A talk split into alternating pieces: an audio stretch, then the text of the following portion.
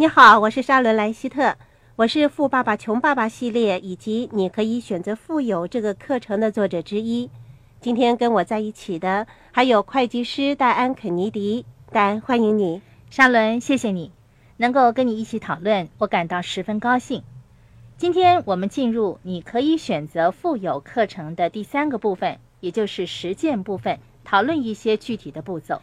是的，在第一个部分，我们学会像富人一样的思考；在第二个部分，我们学会富人所学的东西。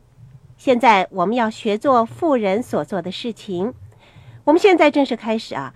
呃，戴安，你是怎么样起步的？问得好。大多数人认为钱太少是自己唯一的财务问题，解决这个问题的唯一方法就是多赚一点钱。为了进一步探讨这个问题，我们将会在这个部分介绍有关的七个步骤。第一个步骤是你要知道你现在在什么地方。说的对啊。第二个步骤是创建你自己的企业。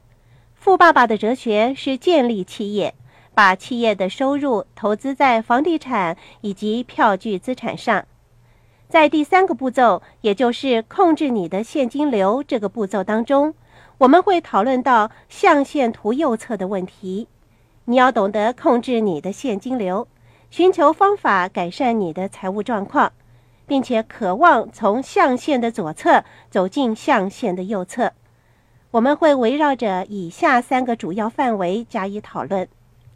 第一个范围是购买票据资产，票据资产包括了股票、债券、共同基金。我们会谈到投资在票据资产的问题。第二个范围呢，就是房地产的投资问题。我们会说一说怎么样挑选以及分析一个房地产。第三个范围是创建企业，这些通通都是富爸爸的方法。第四个步骤，决定你想成为哪一种类型的投资者。在这个环节当中，我们集中讨论票据资产以及房地产两个方面。在第五个步骤，我们则论及进入 B 象限，也就是企业所有人象限的种种情况。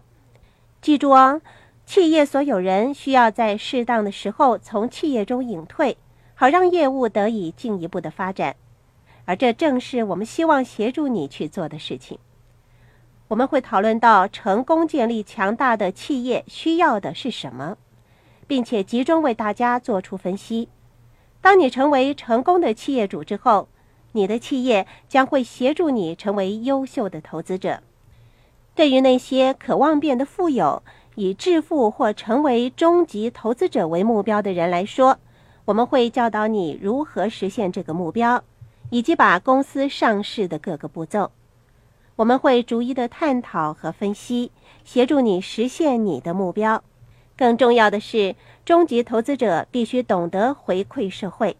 企业主和投资者为社会提供就业机会和创造财富，就是最佳的回馈社会的方法。